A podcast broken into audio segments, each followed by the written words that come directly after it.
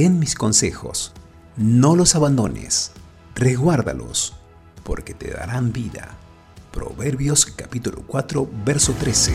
Necesitamos conocerte más. El canto del gallo presenta Consejos y Vida con Eliezer Salomón. Enséñanos a obedecer tu voz. Renueva nuestra mente y corazón. Episodio 2. Aceptación.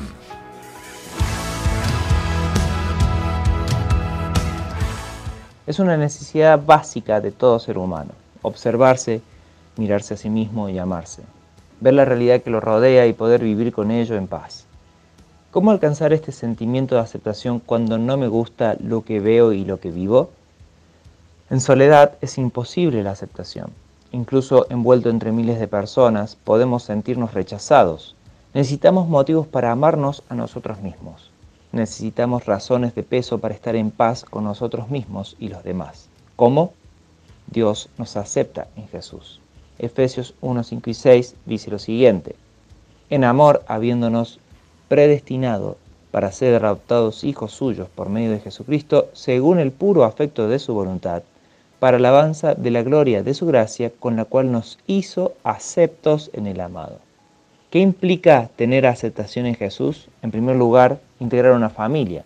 Ser adoptados hijos suyos, dice el pasaje, hijos de Dios. En Jesús de pronto pasamos a formar a una familia de la fe, de amor, donde Dios es nuestro Padre y Cristo nuestro hermano que disfruta de serlo. En segundo lugar, podemos descubrir el amor más leal y perfecto. Dice que es según el puro afecto de su voluntad. Dios así lo quiso. No hay manchas ni condicionamientos, en cómo Dios nos acepta en Cristo, nada oculto. Dios nos saca ventaja en aceptarnos, de hecho, nos beneficia a nosotros aún más. En tercer lugar, comprender el propósito de nuestra vida es lo que nos permite tener aceptación. Dice el pasaje para alabanza de la gloria de su gracia.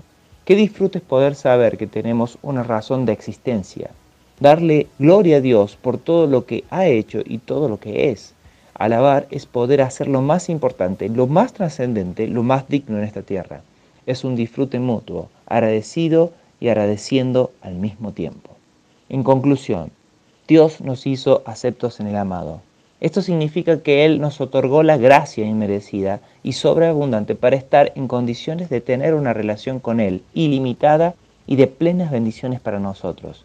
Su gracia implica que no hay nada que yo pueda hacer para que me ame menos y nada que yo pueda hacer para que Él me ame más. En Cristo soy aceptado tal cual soy, tal cual lo que tengo. Tu gracia es mucho más de lo que yo había imaginado.